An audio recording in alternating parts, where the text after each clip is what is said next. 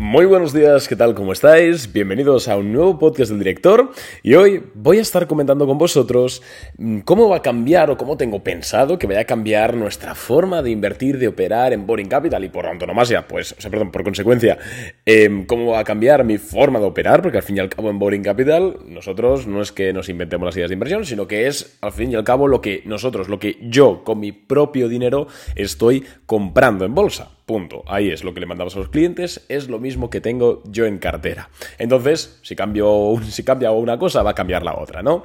Entonces, quiero hablar con vosotros cómo va a cambiar mi operativa, mi estrategia, por así decirlo, de cara a 2024 en bolsa. Porque sí, porque ya ha empezado a cambiar un poquito las cosas como son. Al final el mercado no funciona con fechas redondas, ¿vale? No es que 2023 a 2024 el mercado, pum, de repente el 1 de enero cambie. O el 2, porque el 1 de enero es fiesta. Eh, sino que obviamente pues son cambios más graduales y que llevan ya ocurriendo un tiempo, desde aproximadamente el mes pasado. Pero creo que es buen momento para comentarlo y que seguramente pues lo hagamos todavía más patente en 2024.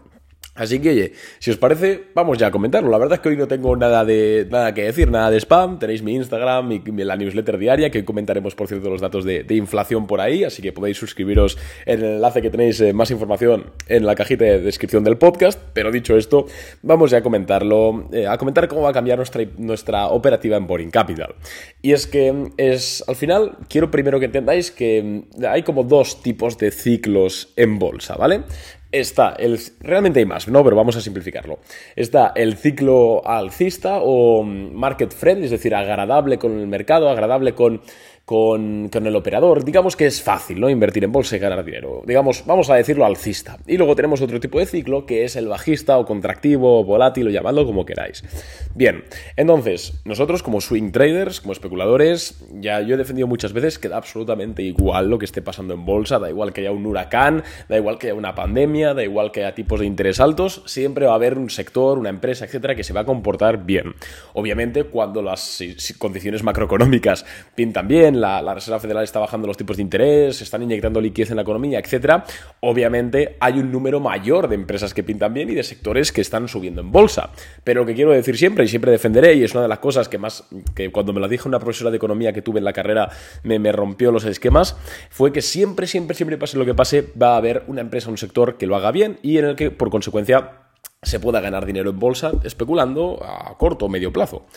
Em, pero, insisto, eh, cuando las cosas empiezan a pintar bien, pues hay más sectores y es más fácil ganar dinero en bolsa. Entonces hay como estos dos, estas dos fases que todo mercado sigue. Bien, hasta ahí estamos todos de acuerdo.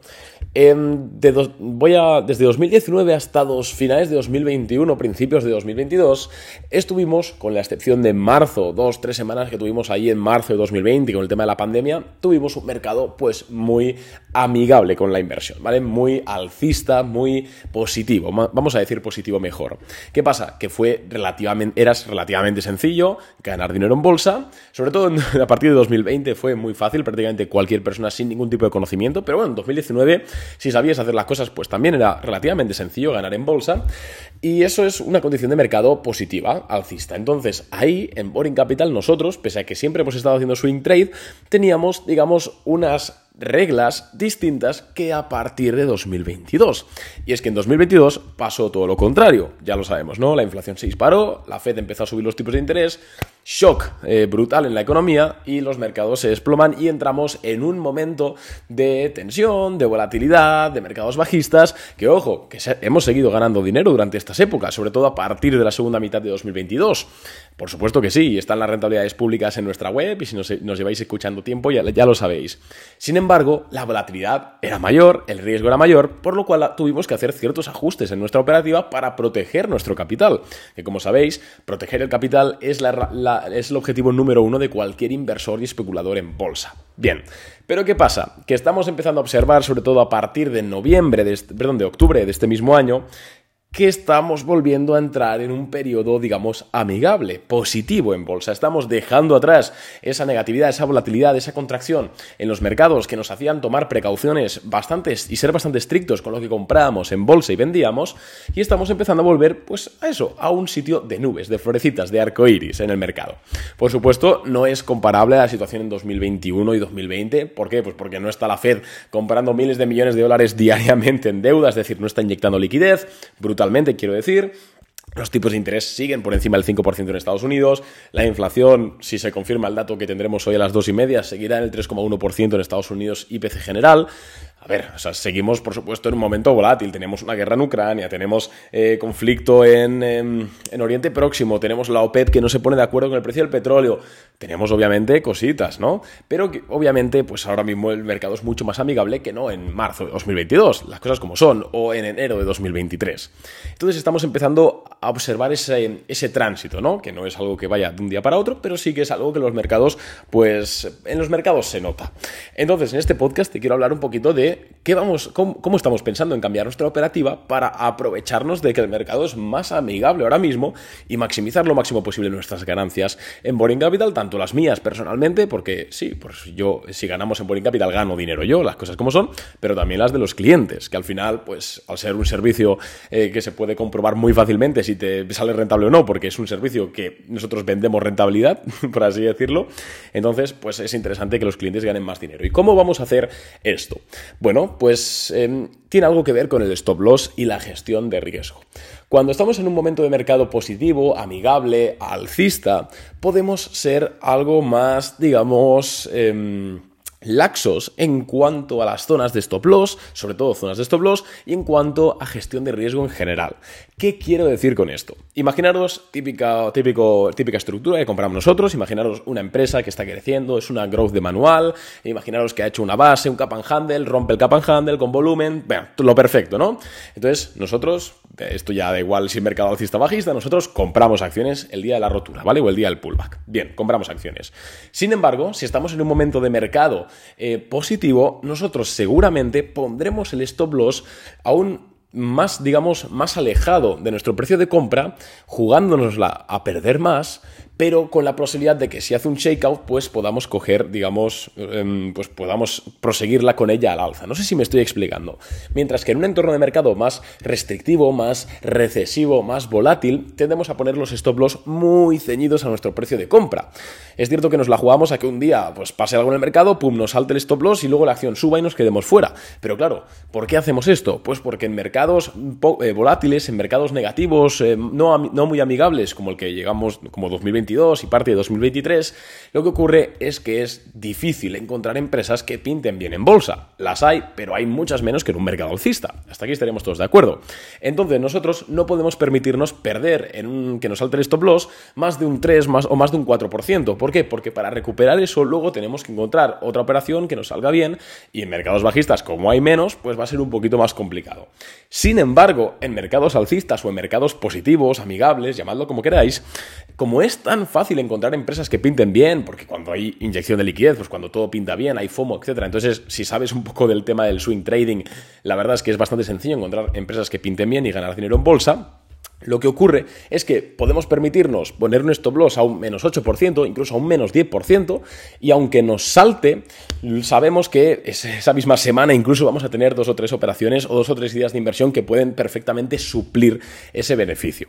Entonces, Em, en resumen, en momentos contractivos del mercado de valores, en Boring Capital y personalmente lo que hacemos es eh, arriesgar menos capital, es decir, poner nuestro stop loss más ceñido, pero también optar a rentabilidades potenciales menores. Si comparáis nuestras rentabilidades de 2021 contra las rentabilidades de 2023, por poneros un ejemplo que sea muy claro, en 2023, pues igual como mucho ganábamos un 6%, un 8% en ideas de inversión, a veces un 3%, 5%, 4%, por ahí nos movíamos más o menos. Creo que hemos tenido un par por encima del 10% en unas semanas, sí, ¿vale? las cosas al final pues puede pasar cualquier cosa, podemos tener algo de suerte, pero normalmente digamos que la rentabilidad de este 2023 por operación que hemos hecho más o menos anda entre el 3 y el 8%, más o menos por ahí. Y si veis las de 2021, veis que la rentabilidad por operación pues es superior al 10, incluso al 15%. ¿Por qué? Pues por eso, porque nosotros teníamos stop loss más holgados, más alejados, entonces la empresa pues podría hacer un shakeout, no nos saltaría el stop loss y si quería seguir subiendo pues cogeríamos toda esa subida. Otra cosita que va a cambiar en nuestra operativa o que cambiamos en definitiva cuando el mercado pues cambia de tónica es que cuando el mercado es alcista tardamos más en escalar el stop loss. Em, sabéis que nosotros no trabajamos con take profit, sino que trabajamos con escaladas del stop loss, con ir subiendo el stop loss. Y es algo que yo recomiendo a todo el mundo. Esto es muy, básico, ¿no?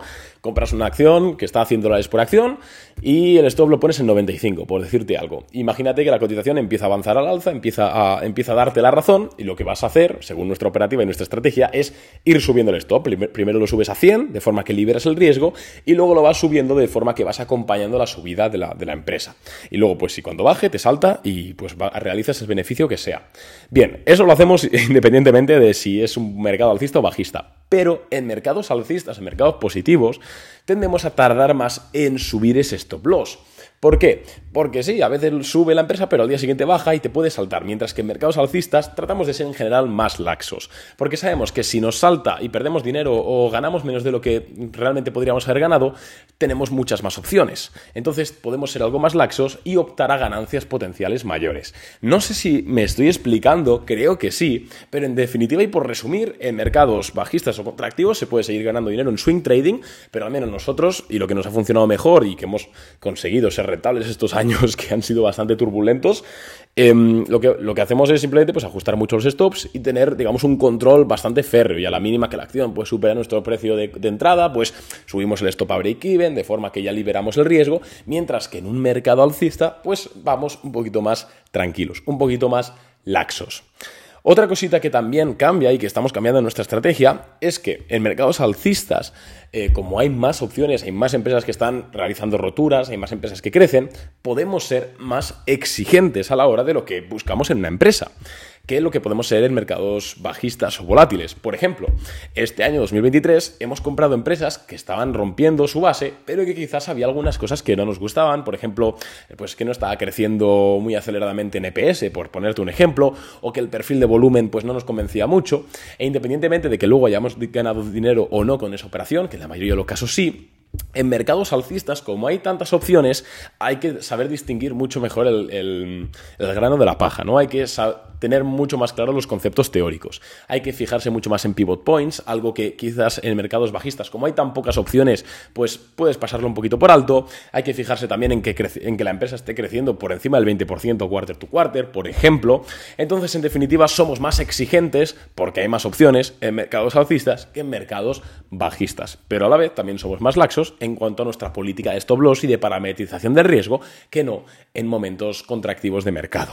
Así que espero que este podcast te haya ayudado para prepararte un poquito para lo que puede ser 2024, que igual yo estoy tocando madera ahora mismo, porque igual la he cagado y ya 2024 eh, pues hay otra guerra y catapum y se va para abajo el mercado y que no pasaría nada porque seguiríamos haciendo lo que hemos hecho desde 2022, o sea, a nosotros no nos afecta, pero es cierto que nos jodería un poquillo porque, joder, pues tenemos ya ganas de volver a esa tónica de ganar un 8, 10, 15% por operación, pero eh, espero que te haya eh, servido para entender un poquito al menos nosotros cómo hacemos para, a nivel personal para, para cambiar y modificar un poquito nuestra estrategia, nuestra forma de invertir según el panorama macroeconómico o según las condiciones generales de mercado.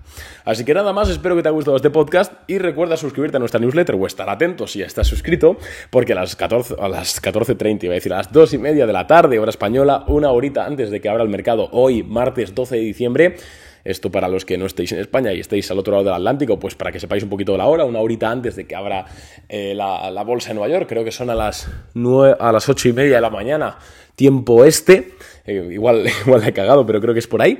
Tenemos los datos de inflación en Estados Unidos, IPC general e IPC subyacente, y lo comentaremos en la newsletter. Súper importante porque además mañana tenemos una rueda de prensa de la Fed que va a mover el mercado sí o sí. Nosotros en Boring Capital tenemos una única posición ahora mismo, no os puedo decir cuál por respeto a los clientes, pero ayer terminó un 0,85% al alza y le ganamos aproximadamente un 1% ya. La compramos la semana pasada, no pasa nada. Así que nada más, nos vemos mañana y un abrazo chicos, adiós.